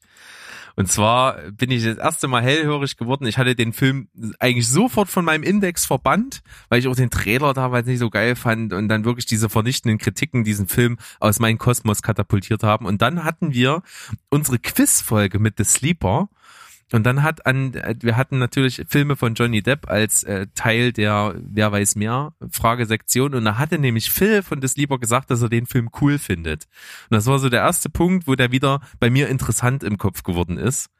Und jetzt habe ich ihn mir angeschaut, weil er halt auch frei verfügbar ist, glaube ich, gerade auf Amazon Prime. Und äh, ich habe mir Mordecai, der Teilzeitgauner, angeschaut. Und der Film ist albern. Der Film ist ultra überzeichnet. Der ist eine einzige Karikatur und ein einziges Klischee. Aber das macht halt Laune. Also ich fand das total cool. Ich fand das mega erfrischend. Johnny Depp passt da wie die Faust aufs Auge rein das ist so eine, der ist irgendwie so ein Adliger, der auch gerne mal so Gemäldeklaus macht und sowas und die dann verhökert und er ist aber irgendwie kurz vor der Insolvenz, äh, fast pleite und, und hat zu viele Leute über den Tisch gezogen, irgendwie ist seine Reputation nicht mehr so gut und dann versucht er irgendwie so ein Ding äh, zu ziehen, wo er sich dann halt finanziell wieder reparieren kann. Das ist ziemlich gaga. Der hat halt einen super geilen Sidekick, der so sein Gehilfe, Diener, vertrauter Kumpel, was auch ich, Mädchen für alles ist, gespielt von Paul Bethany, der mega geil ist. Der macht so Laune. Der ähm, haut ein Ding nach dem anderen raus, ist wirklich so dieser treue, dieser treue äh, Gorilla, der alles abkriegt und immer noch treu bleibt und so. Ist cool geschrieben, hat mir echt Spaß gemacht äh, ist natürlich jetzt nicht wahnsinnig ernst zu nehmen. Deswegen 7,5 von 10, aber äh, mir hat er einfach Freude bereitet. Aber es ist total spannend, dass nach Magnolia einfach Mordecai um die Ecke kommt mit auch 7,5. Ja, das ist schon wirklich interessant. Aber man kann es halt nicht miteinander vergleichen, so. Ja. Bei Magnolia aber trotzdem, ist wirklich ganz stark dieses Gefühl von, oh, ist der lang und anstrengend. Hm. Aber total überraschend, deine Mordecai-Bewertung. Ja, also ich, hätte ich nicht gedacht. Würde mich sehr interessieren, wenn du den mal schaust, wie du den so findest. Oh, Aber ich könnte mich da total nicht. drauf einlassen irgendwie. Okay.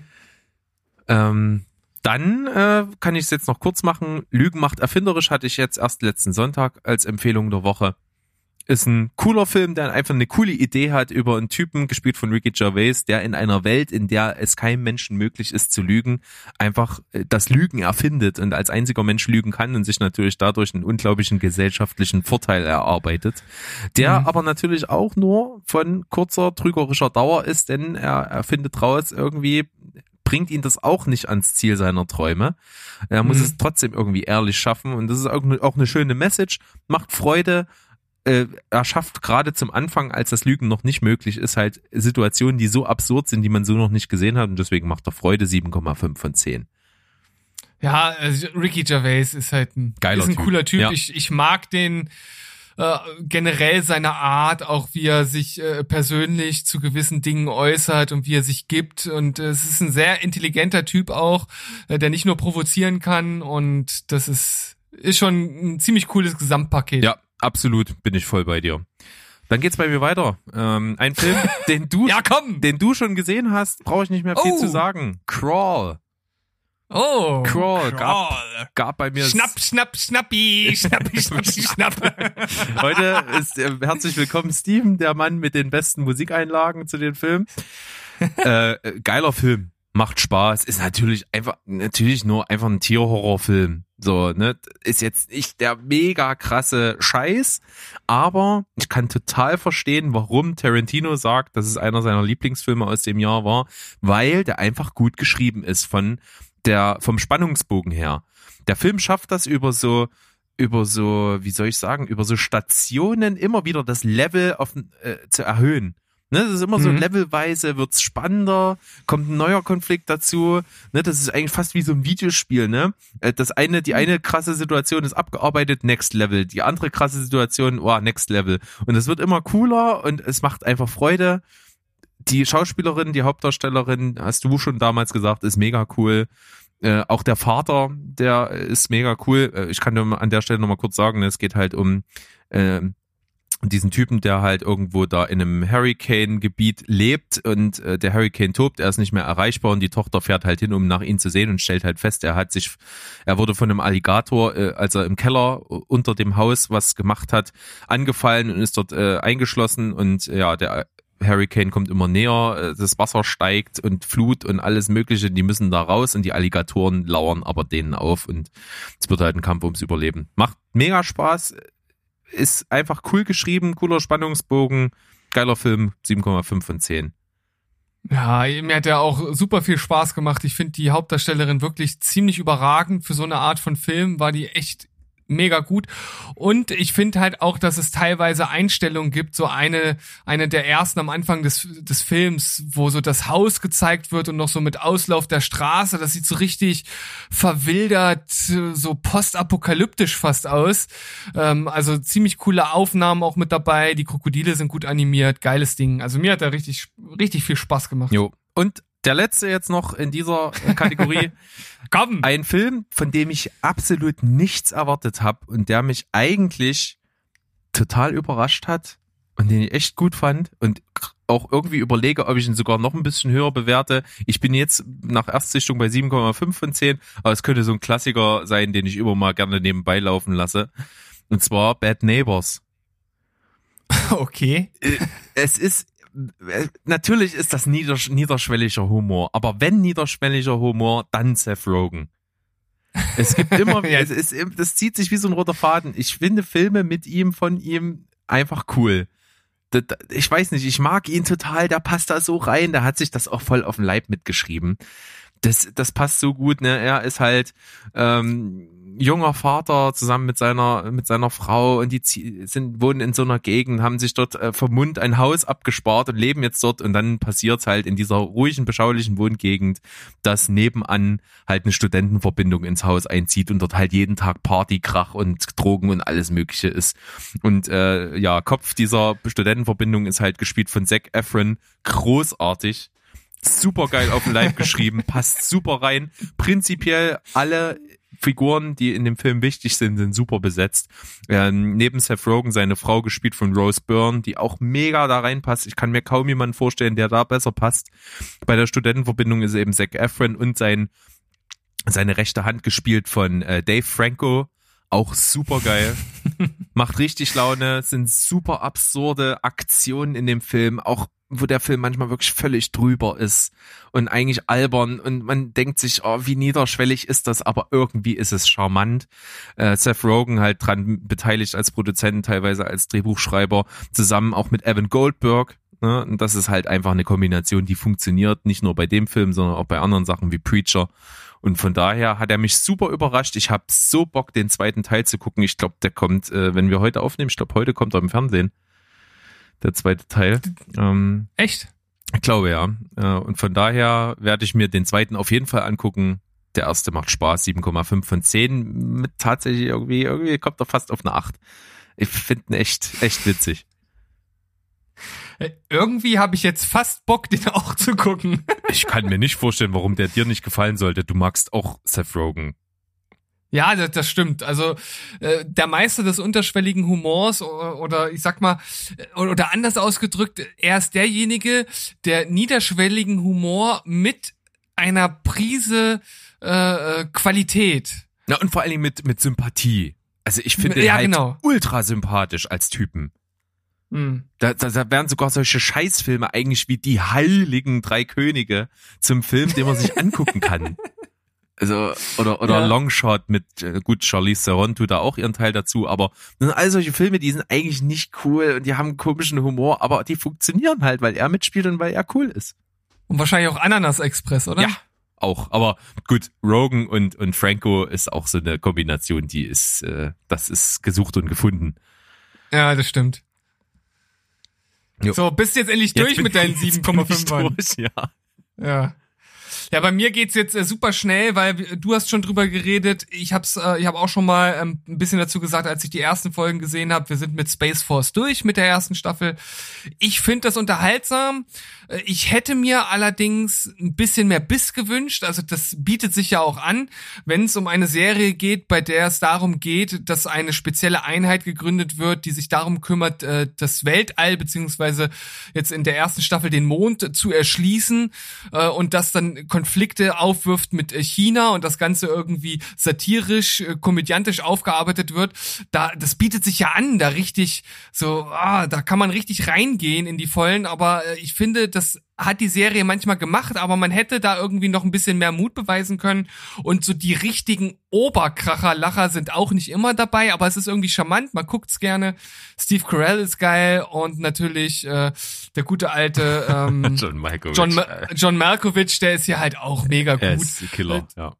Ja, und deswegen acht von zehn und ich freue mich auch, wenn es hoffentlich dann auch weitergeht. Ja, aber da können wir uns ja nicht sicher sein, wie die Netflix-Absetzwelle so uns schon des Öfteren einen Strich durch die Rechnung gemacht hat. Das wäre bei der Serie echt bitter, weil ich glaube, man könnte da noch einiges rausholen. Ja, vor allen Dingen, also Carell und Malkovich, das ist, äh, besser geht's fast gar nicht. Stimmt. Das ist schon gut. Ja, dann brauche ich über meinen nächsten gar nicht viel verlieren, denn hatte ich als Empfehlung der Woche schon einiges drüber gesagt. Und zwar der Film Underwater. Für mich ein, äh, einfach ein geiler Film. Hat Spaß gemacht, ist eine unglaubliche Hommage an Alien. Hat äh, eben natürlich neben Alien noch äh, ziemlich krasse Tendenzen oder Anleihen von Gravity und von Abyss das im Prinzip alles miteinander kombiniert, ergibt diesen Film an dieser Unterwasserstation, wo es ums Überleben geht im Marianengraben äh, und dieses Team. Die Leute sind egal, die sind einfach nur da, weil sie äh, irgendwie die Handlung vorantreiben müssen. Kristen Stewart ist großartig in der Hauptrolle, die Atmosphäre ist geil, die CGI ist gut. Mir hat er ultra Spaß gemacht, ich habe nichts erwartet und habe viel bekommen, deswegen acht von zehn. Ich habe nichts erwartet und wurde trotzdem enttäuscht. das wäre das Gegenteil davon. ähm, Stimmt. Aber, aber, ist mir einfach gerade so eingefallen. Ja, der gute alte, ein der gute alte Yui. Ja, Lieblingsspruch von dir. Ja.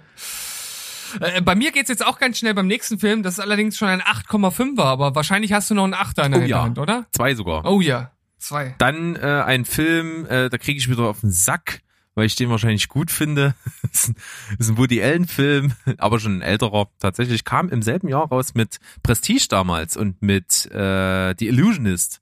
Also drei mhm. Filme in einem Jahr, die ein bisschen mit Magie zu tun haben. Denn bei Scoop spielt Woody Allen selber mit. Er spielt so ein, so ein Zauberkünstler, der auf der Bühne so ein paar Sachen macht. Aber in der Hauptrolle ist Scarlett Johansson und äh, sie war selten so nah an der, bezauber, äh, an der bezauberten Art von Lost in Translation. Ist ja auch nicht zeitlich nicht weit weg davon. Von daher hat sie mir da super gefallen. Die spielt halt so ein junges Mädchen, die Journalistin, also journalistische Studentin ist und die äh, ein großer Journalist äh, der dieser Zeit ist gespielt von Ian McShane, auch ultra cooler Typ. Der stirbt und äh, erfährt aber ähm, noch von einem Komplott, wo ein ziemlich bekannter Prominenter äh, ein Mörder sein soll. Äh, und mit einer Mordserie eines, eines Serienmorders in Verbindung steht, aber er konnte es halt vor seinem Tod nicht beweisen und hat es auch noch niemandem gesagt. Und er schafft es aber aus dem Jenseits zu ihr zu sprechen weil sie bei der Zaubershow von diesen Woody, von Woody Allen gespielten Zauberkünstler in diese in dieses Verschwindekabinett geht und irgendwie schafft er seinen Geist mit ihr zu sprechen und er erzählt ihr das und sagt, sie soll als Journalistin das jetzt irgendwie hinbekommen, diese Story zu beweisen und dann groß rauszubringen. Und so wird diese junge, naive Frau in dieses Ding reingezogen und äh, zieht dann natürlich auch den von Woody Allen gespielten Zauberkünstler damit rein und ist dann den von Hugh Jackman gespielten, äh, wahnsinnig wohlhabenden Promi auf der Spur und äh, verliebt sich natürlich zwischendurch auch in ihn, verfällt ihn und verwirft ihre Theorie wieder und dann wird das irgendwie immer wieder angefacht aus dem Jenseits, dass der es doch ist und das ist ein cooler Film, der hat mir echt Spaß gemacht heißt, habe ich mal gar nicht genannt, wie der heißt, heißt Scoop, der Knüller. Und ähm, was ist denn das für ein Beititel? Ja, keine Ahnung. Na, weil es der, weil's der Knüller ist, um den es da geht. Ja. Der, das, das Ding, was ihr den Pulitzerpreis bringen soll. Soll ich jetzt den Knaller zünden? ich zünd den Knaller. Ja, also Irre. Mir hat das Spaß gemacht. Es ist charmant. Es ist irgendwie ganz typisch. Woody Allen spielt toll. Scarlett Johansson spielt toll, Hugh Jackman fetzt, Ian McShane macht seinen Job gut, hat wenig Screentime, aber da, dafür da immer sehr eindrucksvoll. Mir hat das Spaß gemacht, deswegen 8 von 10.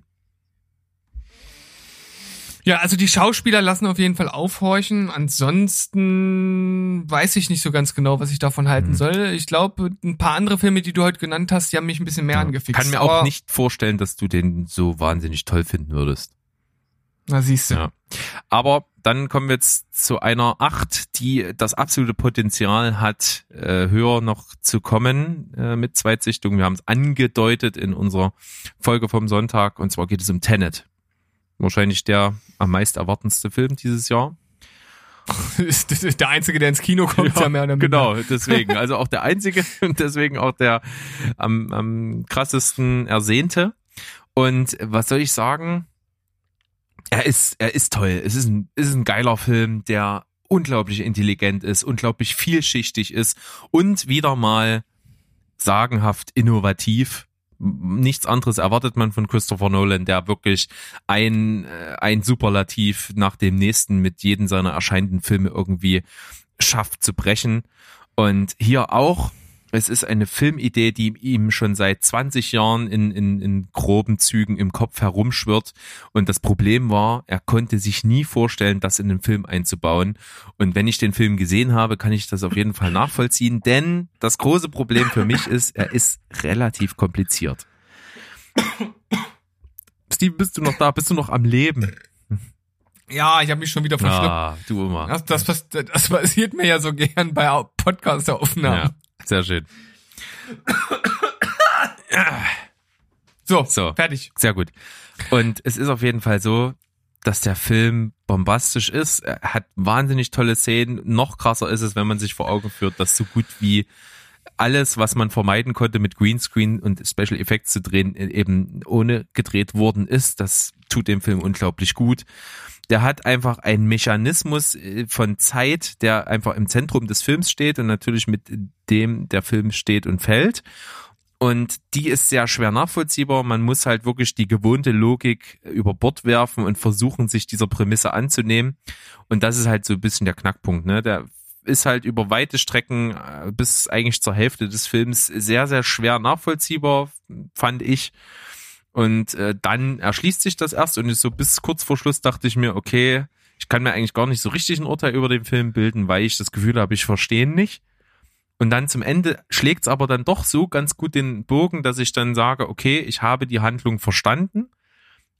Sie ist trotzdem schwer greifbar. Das heißt, die Zweitsichtung wird Wunder bewirken. Die werde ich auf jeden Fall in Angriff nehmen, äh, möglichst in nächster Zeit. Und äh, abgesehen mal davon, aber ist er halt toll inszeniert, wie man es gewohnt ist. Er hat tolle Schauspieler, allen voran John David Washington in der Hauptrolle, großartig kann man nicht anders sagen. Super Typ, der es schafft, einen Film zu tragen. Robert Pattinson ist absolut sagenhaft gut, fast auf Augenhöhe äh, von der Screentime her. Äh, schauspielerisch definitiv, äh, wahrscheinlich der Beste in dem ganzen Ensemble. Auch die weibliche Hauptrolle, äh, ich habe den Vornamen nicht parat, Debicki heißt sie mit Nachnamen, ist auch super. Also insgesamt funktioniert das und das trotz dessen, dass einfach die Handlung des Films im Prinzip einfach nur ein James Bond Film ist. Hm. Es ist einfach nur ein ganz normaler Agentenspionagefilm, der aber durch diese geniale Prämisse von Zeit und Mechanik, die in dem Film ist, einfach zu was Besonderem wird. Und das ist, glaube ich, auch gut so, dass man so diesen ganz normalen, stinknormalen James Bond Agentenplot gewählt hat. Also gibt einen Bösewicht, der einfach die Welt irgendwie schlechter machen will oder untergehen sehen will und es muss verhindert werden. Was anderes ist es nicht, aber weil der Rest schon so kompliziert genug ist, glaube ich, reicht das auch aus. Ja, ich, das klingt auf jeden Fall danach. Ja. Und äh, deswegen funktioniert's halt auch, weil man sich dann besser auf die Mechanik einfach einlassen kann und konzentrieren kann. Es ist ein Film, der seinesgleichen sucht. Ich habe sowas noch nie gesehen. Es wird auch lange erstmal nichts geben, was da rankommt oder äh, niemals wahrscheinlich. Es wird immer ein einzigartiger Film bleiben, glaube ich. Und deswegen acht von zehn jetzt und äh, mit dem Potenzial, dass er wahrscheinlich noch steigen wird. Ja, ich habe den Film noch nicht gesehen. Ich werde ihn mir noch anschauen. Äh, Wahrscheinlich dann mit dir zusammen, wenn es passt. Und dann können wir ja auch noch mal ausführlicher über den Film reden. Ja, lass uns das mal machen, denn der Film hat neben dem, dass er halt einfach als Film toll ist, natürlich auch eine echt krasse zeitaktuelle Message. die wirklich wahnsinnig gut äh, und philosophisch da eingebaut ist und relativ unscheinbar. Man muss da dahinter gucken. So richtig äh, krass hat mir das dann auch unser Liebling äh, Wolfgang M. Schmidt vor Augen gehalten in seiner sagenhaft guten Kritik zu dem Film, wo er das nochmal auch besonders betont und erklärt. Da steckt sehr, sehr viel drin. Ich bin gespannt und ich habe eigentlich auch super Bock, aber ja, mal gucken, wann das zeitlich passt. Ich muss es auf jeden Fall irgendwie einbauen. Yes. Ich muss. Ja. Berg. Dann sind wir wieder bei mir. Ja, sind wir. Äh, ich hier, ich kann es hier wieder kurz machen. Ein Film, der schon vom Telestammtisch von oder innerhalb des Telestammtischs von mir bewertet wurde, ist auch schon online. Habe ich als Empfehlung der Woche auch schon genannt. Es handelt sich um 972 Breakdowns. Äh, fünf junge Studenten, die sich ähm, nach dem Abschluss ihres Studiums äh, ja auf dem Weg machen und zwar äh, auf dem Landweg nach New York und das Ganze nur äh, auf auf oder in äh, Mura, äh, Ural-Motorrädern, also diese ganz alten Sowjet, sowjetischen äh, Maschinen, ähm, ja, die haben sie deshalb gewählt, weil man überall auf der Welt praktisch an jeder Ecke Ersatzteile findet. Und äh, der Titel des Films, der deutet es auch schon an. Es gibt also einige Zwischenstopps, äh, ja, einfach reparaturbedingt, also 972 insgesamt auf ihrer Reise. Es ist eine schöne Reisedoku. Ich, ich liebe solche Sachen, wo so Leute unterwegs sind und das mit aufnehmen. Und vor allem halt auch dieser Aspekt der äh, Völkerverständigung und dass man halt wieder so viele tolle Einblicke bekommt in andere Kulturen und wie lieb, nett und zuvorkommt doch die Menschen äh, irgendwo auf der Welt sind, wo doch eigentlich da überhaupt nichts ist, die kaum was haben. Das ist also so dieses krasse Gegenteil zu dem, was wir hier so kennen. Finde ich immer sehr erfrischend, sowas zu sehen. Das hat mir auch hier Spaß gemacht. Die Chemie in der Gruppe, die stimmt. Ähm, wobei ich die Leute an sich, ich konnte jetzt zu denen nicht so eine ganz krasse Verbindung aufbauen, aber wie gesagt, schöne Bilder. Ich finde halt diesen Aspekt der Motorräder auf der einen Seite ganz spannend, weil das mal was anderes ist. Auf der anderen Seite interessiert mich jetzt motorisiertes Gefährt nicht ganz so und da ist halt schon ein relativ großer Aspekt oder ein Fokus halt drauf. Aber das war ein cooler Film. Also 8,5, richtig schöne Reisedoku. Ja, würde ich mir auf jeden Fall auch angucken bei Gelegenheit. Dann habe ich auch noch einen 8,5er, den ich auch ganz schnell abhandeln kann, denn ich hatte ihn schon als Empfehlung der Woche, der mich ultra begeistert hat. Der Unsichtbare mit Elizabeth Moss in der Hauptrolle. Frau, die mit einem, ja, sehr, sehr innovativen Typen zusammen ist auf dem Gebiet der äh, optischen Technologisierung der äh, es dann schafft, nachdem sie sich von ihm trennt, weil sie sich von ihm terrorisiert und kontrolliert führt, fühlt, seinen Tod inszeniert und dann aber in Form von Unsichtbarkeit sie heimsucht und stalkt. Und das ist halt einfach eine geile Prämisse mit einer tollen Schauspielerin in der Hauptrolle, mit einem so geringen Budget von gerade mal sieben Millionen. Es sieht der Film fantastisch aus, funktioniert super. Mir hat er riesen Spaß gemacht. Ich würde mir eigentlich fast sofort nochmal angucken, weil ich ihn toll fand. Einfach 8,5 von 10.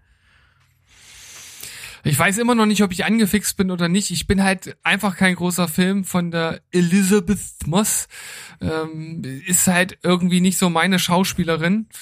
Aber deine Kritik lässt natürlich trotzdem aufhorchen. Mhm. Naja, mal also, gucken. Ich kann mir nicht vorstellen, dass du da bei dem Film sagst, ja, ist jetzt irgendwie ganz halt nett. Und also ich mhm. denke mal, du wirst ihn solide finden. Also min mhm. Minimum sieben von zehn. Minimum. Naja, ich werde wahrscheinlich erst schauen, wenn er irgendwo freierhältig ist, also ansonsten nicht. Mhm. Ich habe die erste Staffel von The Good Place beendet. Eine der, ich würde sagen, innovativsten äh, Comedy-Serien der letzten Jahre auf jeden Fall.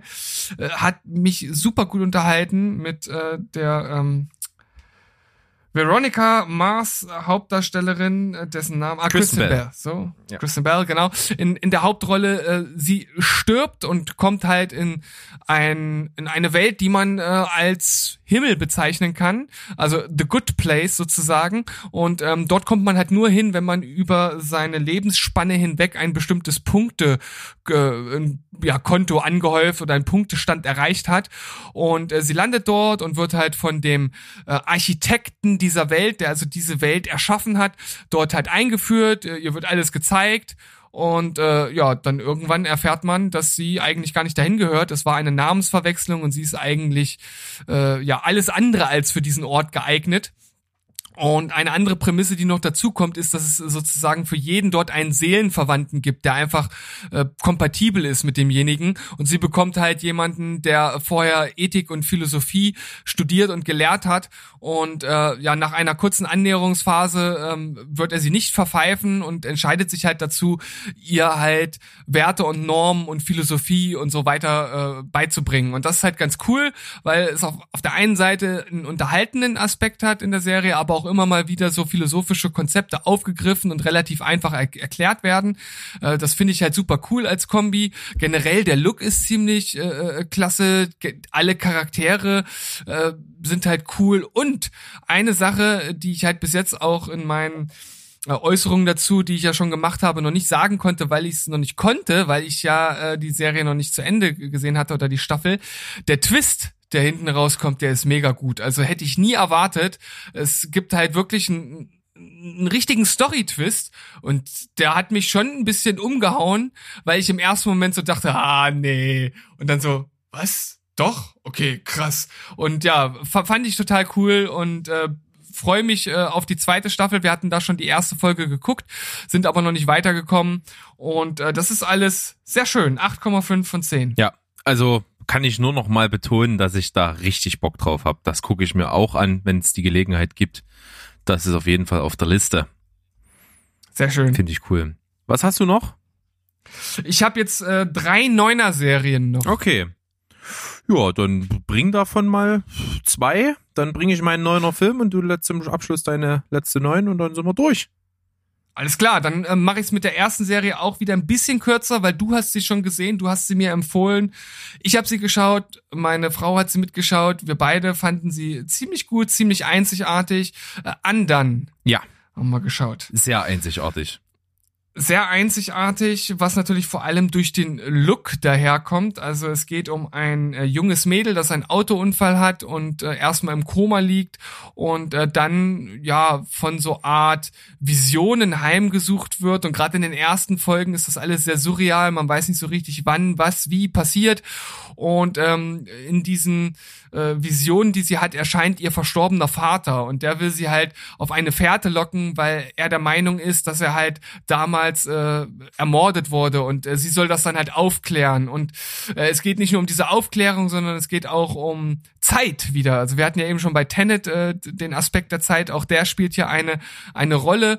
Und ich will gar nicht so viel äh, dazu sagen, weil ich glaube, wenn man das selbst äh, ja erfährt oder erkundet, ist das noch ein bisschen cooler. Ja. Und ähm, was ich ja jetzt noch nicht gesagt habe, ist ja der Stil. Also das wurde alles richtig gedreht, wenn mich das nicht, äh, äh wenn ich mich nicht täusche, und wurde dann in so eine Art Cell-Shading, Krissel, Krassel-Look genau, ja, richtig. umgesetzt. Das war äh, irgendwie, hatten die dann beim Dreh das Gefühl, diese Story, die wir hier inszenieren, ist so besonders, die muss auch irgendwie durch einen visuellen Kniff irgendwie im Gedächtnis bleiben. Und das ist, ja. glaube ich, einfach eine Goldentscheidung gewesen. Ja, richtig cool, richtig einzigartig und äh, trotzdem funktioniert das und äh, ist nicht nur von der Story und auch von den äh, von diesen äh, metaphysischen Zeitansätzen und wie auch immer ähm, ganz interessant, sondern hat auch immer mal wieder ein paar lustige Szenen, weil vor allem die Hauptdarstellerin halt ziemlich cool ist und ich finde auch das Ende ziemlich stark. Ja, auf jeden Fall. Also rundum absolut gelungen. Vom Genre her, also in der Genrewertung eine 10 von 10, auf jeden Fall. Ähm, ansonsten, wenn man es jetzt mal so insgesamt betrachtet, unglaublich stark und da bin ich bei dir mit einer 9 von 10 auch zufrieden. Ich selber habe eine 9,5 von 10 gegeben, weil ich es halt für sich total perfekt finde. Ja, ja. Also schön, schön, ganz toll. Und natürlich einer meiner absoluten Lieblingsschauspieler natürlich äh, mit in einer wichtigen Rolle, Bob Odenkirk als der Vater. Ja. Ne? Das ist halt schon nochmal ein andere, nochmal ein zusätzliches Sympathieding, was glaube ich diesen 0,5 Punkt nochmal, glaube ich, bei mir rausholt. Mhm. Sehr gut. Sehr gut, ja. Absolute Empfehlung, definitiv. Ja, ansonsten habe ich ähm, ich habe jetzt noch zwei Sachen. Jetzt überlege ich, was nehme ich als Hm, erstes. das ist Aber, jetzt die Qual der Wahl. ja. Mit was willst du Äh, ich- diese Folge abschließen? ich, ich nehme mal die äh, zweite Staffel von The Boys, äh, wobei ich, ähm, glaube ich, jetzt gar nicht so viel dazu sagen darf, weil es gibt immer noch ein äh, Kritikembargo, zumindest für die letzten fünf Folgen, weil jetzt sind ja die ersten drei seit gestern, äh, glaube ich, online. Äh, über die darf man also reden, äh, inhaltlich. Hm. Äh, über den Rest, über den Rest äh, noch nicht. Aber äh, ich mach's einfach komplett uninhaltlich und sag halt einfach, das ist, äh, dass es komplett anschließt an die erste Staffel, dass ich äh, das super rund finde, dass äh, neue Charaktere eingeführt werden, die mega geil sind, äh, das schauspielerisch das absolut mega ist, vor allem äh, Homelander gespielt von Anthony Starr, der ist so so ein Hammertyp. Der war schon in also, Staffel 1 einfach das Highlight. ja, und, und das äh, wird hier äh, nicht schlechter, äh, eher besser. Und vor allem halt auch diese andere Person, die noch mit äh, an seine Seite gestellt wird, die ist halt ähnlich gut. Also das ist wirklich, wirklich überragend. Es gibt absurde Szenen, wie es auch in der ersten Staffel schon der Fall war. Es hat ein äh, super Ende, also das war rundum echt ein geiles Ding. Ja. Also das ist auf jeden Fall ganz, ganz oben jetzt in der Liste äh, bei uns auch zum Gucken. Das wird äh, demnächst mitkommen und ich glaube, ich werde begeistert sein, denn wenn du sagst, es ist eigentlich sogar fast noch besser als die erste und die erste fanden wir schon großartig. Von daher kann man, glaube ich, hab- nichts ich falsch machen. Ich habe keine großen Kritikpunkte. Ja. Das ist halt so. Geil. Äh, ist völlig auch, spricht glaube ich auch für sich, dass, äh, dass das jemanden wie mich, der äh, schon seit einer Weile sagt, dass ihn diese ganze Superhelden-Problematik halt äh, nicht mehr so richtig vom Ofen, äh, hinterm Ofen vorlockt, halt äh, dann die Tatsache hier ist, dass es einfach eine Superhelden-Serie ist, die so geil ist. Ja, ja, auf jeden Fall, weil es halt auch einfach so anders ist, ne? Also Sehr, sehr schön. Freue ich mich drauf, habe ich Bock. Und jetzt kommt natürlich bei mir ein Film, wo sich wahrscheinlich viele sagen werden, was, da ist irgendwas Besseres dabei als Tenet. äh, tatsächlich äh, ist es ein Film, der mich sofort weggehauen hat, den ich einfach absolut klasse fand, der mich emotional halt einfach vor allen Dingen berührt hat und deswegen so, so stark irgendwie ähm, in meiner Wertung ist, ist der Film, den wir damals auch angekündigt hatten, dass er auf ähm, äh, Streamingdiensten verfügbar ist und wir uns den definitiv angucken, beziehungsweise zumindest ich. Habe ich getan, Porträt einer jungen Frau in Flammen. Äh, ein Mhm. Film, der ja, äh, äh, oh Gott, ich, ich habe es jetzt gar nicht parat, für einen Oscar nominiert war, bester äh, ausländischer Film. Der war nominiert. Der war glaube, nominiert, ja. Hat leider nicht gewonnen, aber hätte es definitiv verdient gehabt. Ist ein fantastischer Film, bei dem ich wirklich in den so in den ersten fünf Minuten habe ich mir gedacht, wo ich dann so langsam mitbekommen habe, worum es so vermeintlich geht und in welchem Setting das Ganze spielt. Denn es ist schon irgendwie was sehr, sehr Historisches, wo ich mir dachte, ich kann mir nicht vorstellen, dass ein Film, der in diesem Setting spielt, bei mir so einen Stellenwert bekommen kann. Ich habe auch von vielen äh, Leuten, unter anderem zum Beispiel Dominik und Stu, die bei uns auch schon waren, gehört, dass, er- dass sie den überragend fanden und ich kann mich halt nur anschließen. Es ist ein Film, ähm, in, in welchen eben äh, die, die Zeit noch so ist, dass Frauen halt einfach nur, die, die jetzt äh, nicht irgendwie ein Adelsgeschlecht angehören oder ein Adelsgeschlecht angehören, welches halt nicht mehr so wohlhabend ist, halt nur noch die Chance haben, zu verhei verheiratet zu werden an jemand, der stinkreich ist und dass das das oberste Ziel ist und dass die Frauen dann nicht viel mitzureden haben, sondern einfach dann eben an irgendjemanden da verschachert werden, tatsächlich wie auf dem Bazar und dann die Familie sich dadurch irgendwie finanziell ähm, ja, reparieren wollen. Und das Problem ist einfach, dass da zu dieser Zeit äh, die Fotografie noch nicht entwickelt wurde und dass die Distanzen einfach zu groß sind, um sich vorher zu sehen. Also ist die einzige Möglichkeit, äh, so ein junges Mädchen einem reichen potenziellen Ehemann anzu, äh, anzugedeihen, halt die ist, dass äh, jemand sie malt. Und äh, Mhm. es ist ein Adelsgeschlecht, eine junge Frau auf einer Insel deren Schwester sollte verheiratet werden. Die hat sich aber wahrscheinlich selbst umgebracht, hat sich von den Klippen dieser Insel gestürzt äh, und jetzt äh, ist die Bürde bei ihr und sie weigert sich, äh, sich malen zu lassen, um verheiratet zu werden und äh, dann wird eben eine junge Frau geholt, die sehr, sehr resolut und sehr emanzipiert für diese Zeit ist, die sie malen soll, aber unauffällig. Sie soll eigentlich äh, nur mit ihr reden, mit ihr spazieren gehen, so als Gesellschafterin fungieren und soll dann aus dem Gedächtnis sie malen. Und zwischen diesen beiden Frauen entwickelt sich halt eine Beziehung, die dann auch auf eine sehr tiefgreifende äh, Liebesbeziehung sozusagen hinausläuft. Und das ist unglaublich gefühlvoll inszeniert, sieht fantastisch aus, hat super Bilder, Szenenbilder, Kameraeinstellungen, klasse Schauspielerin, das ist für mich rundum gelungenes Werk, äh, ein absolut wichtiges Werk, hat eine super starke Aussage, ähm, macht super Plädoyer dafür, dass halt eine Frau irgendwie selbstbestimmt ihr Leben selbst meistern muss und das ist einfach total gefühlvoll, hat mich emotional halt zu 100 Prozent getroffen, so wie es gemacht ist und deswegen von mir neun von zehn. Puh, das ist trotzdem so ein Ding, ah, meine Güte, ich habe da so gar keine Lust zu denen zu gucken, so gar Ja, nicht. und hätte ich das jetzt gehört, hätte ich es auch nicht. Und ich habe ihn geguckt und der hat mich so reingezogen, weil er schon Mhm. so fantastisch aussieht. Also schon allein, wer, wer diese Szenenbilder farblich und räumlich entworfen hat und diese Kameraeinstellungen, die sind halt absolut sagenhaft. Hm, Also vielleicht ist das tatsächlich so ein Film, den man einfach mal anmachen sollte Ja. und dann einfach guckt, was passiert. Ich habe das ja auch Ohne drüber Ne, ich nachzudenken. hatte halt auch einfach gesehen, okay, es ist ein sehr, sehr historischer Film und, und so, so Emanzipationsplädoyer und so.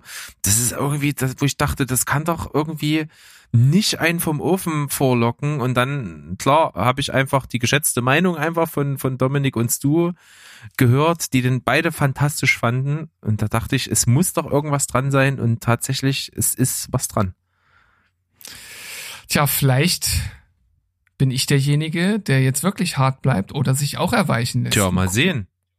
Prinzipiell äh, machst du ja immer so dein Ding Ja, natürlich. irgendwie. Weil das ja klar ist. Ja, so ist das. Dann, äh, wie gesagt, kann ich dir nur empfehlen.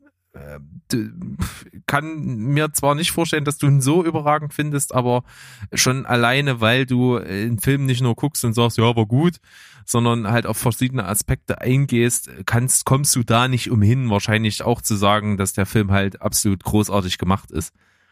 Hm, okay. Ja, mal gucken. Dann. Mal gucken, was sich so ergibt. Schließ unsere Folge gerne ab mit deiner Serie, die so weit oben jetzt ist. Ja, die ist soweit oben. Es war durchaus eine Überraschung. Ich habe vorher gehört, dass die äh, Serie so gut ist. Ich hatte auch schon mal über die erste Folge gesprochen, wobei man hier gar nicht von Folge sprechen kann. Eigentlich ist es eine Miniserie, weil es drei Filme sind im Grunde genommen. Mhm. Äh, Und zwar Dracula. Mhm.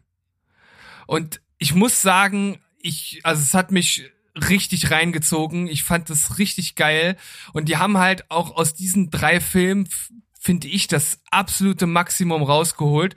Und muss halt eine Sache vorweg äh, schieben. Ich kenne halt die Romanvorlage nicht. Ich weiß also nicht, wie akkurat äh, das halt ist oder nicht ist. Und das ist mir halt auch egal, deshalb.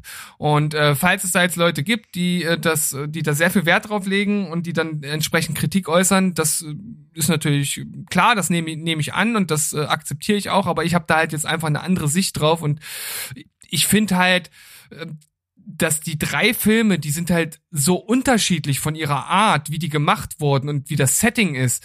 Das ist schon erstmal halt ein super cooler Kniff, also dass du halt einfach äh, ja immer in jedem Film halt einen anderen Ansatz hast. Beim ersten geht's halt sozusagen so ein bisschen um um die Auferstehung äh, von Dracula und das erste äh, Zusammentreffen mit mit seinem Antagonisten in der äh, in dem Film. Und wer sich vorher jetzt nicht damit beschäftigt hat, ähm, den nenne ich jetzt halt auch nicht, weil das halt für mich auch ziemlich cool kam im ersten Film. Und dann im zweiten Film ist das im Grunde genommen ein Kammerspiel, das nur auf einem Schiff stattfindet. Und äh, ja den Inhalt vom dritten Film, den kann ich nicht nennen, das wäre nämlich ein Spoiler vom Ende des zweiten Films und ähm, das ist halt mega cool, es sieht geil aus und äh, die beiden Hauptdarsteller sind halt einfach mega gut und vor allem der, der Dracula spielt, der ist so klasse, ich finde den absolut mega, äh, kenne den auch sonst gar nicht, der heißt Clays Bang. Ähm, Was für ein Spiel- Name. Könnte ja, Pornodarsteller sein. Ja, das stimmt. Das wäre auf jeden Fall ein richtig guter äh, Porno-Spitzname, ja. Clays Bang. Mhm. Nee, ey, super Typ. Also der hat den mit, mit so einem mit so einem sympathischen Touch gespielt, hat mir super gefallen. Und ähm, auch Dolly Wells, die halt sozusagen den Gegenpart übernommen hat, mega gut. Und das Ende finde ich halt sowas von rund. Also das hat mir mega gefallen, weil ich es auch so in der Art nicht erwartet habe. Und wie gesagt, nochmal, ich weiß nicht, ob das in der Vorlage ähnlich äh, auf, auf sowas hinausläuft, aber fand ich mega gut und das ist so eine runde Sache. Ich habe da nicht viel dran auszusetzen, war von vorne bis hinten super unterhaltsam und was auch in allen drei vorkommt und das habe ich äh, schon in der Bewertung der ersten Folge gesagt, es gibt wörtlich in jeder Folge ein ein Tête-à-Tête, was halt halt super inszeniert ist. Also das ist einfach cool. Ich- Als cooles Element zieht sich das bin durch. äh, schon irgendwie total gespannt. Das ist halt sowas, wo ich mir thematisch vorher denke, es interessiert mich halt gar nicht. Absolut Ja. nicht. Ich habe null Faible für Dracula, interessiert mich eigentlich im Grunde nicht. Aber ich komme halt irgendwie schon jetzt nicht mehr so richtig dran vorbei, weil schon damals halt Mo gesagt hat, hast du das gesehen, das ist der absolute Oberhammer. Solltest du dir mal geben. Und jetzt kommst du und sagst, es ist halt der absolute Oberhammer. Jetzt wird's halt schwierig, aus der Nummer rauszukommen.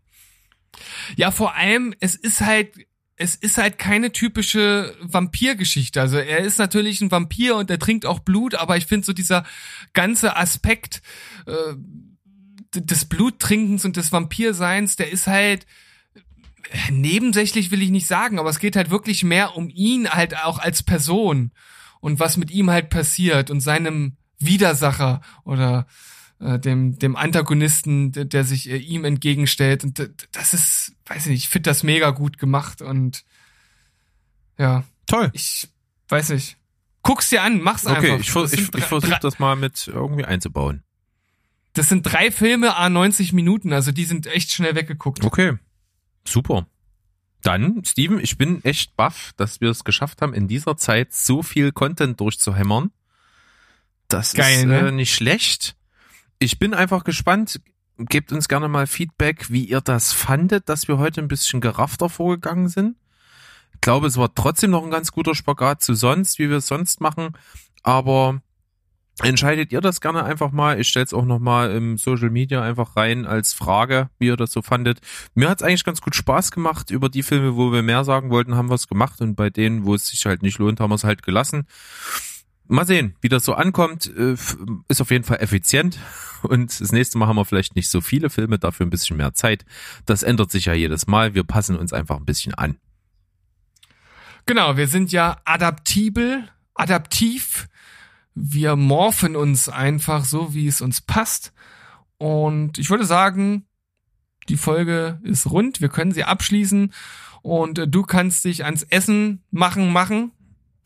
Genau. Ans Essen, ans Denn Essen machen, machen. vielleicht, Lustig. aber ich denke mal, dein gutes Neues geht und deine Künste werden meinen knurrenden Magen hier ganz gut rausgeschnitten haben. Der knurrt nämlich doch. jetzt ungefähr seit einer, seit einer halben Stunde so ziemlich vor sich hin. Okay. Na, dann machen wir jetzt schnell Schluss. Wir verabschieden uns mit Tschüss, Ciao und Goodbye. Bleibt spoilerfrei. Bis zum nächsten Mal. Tschüssikowski. Rinja hauen.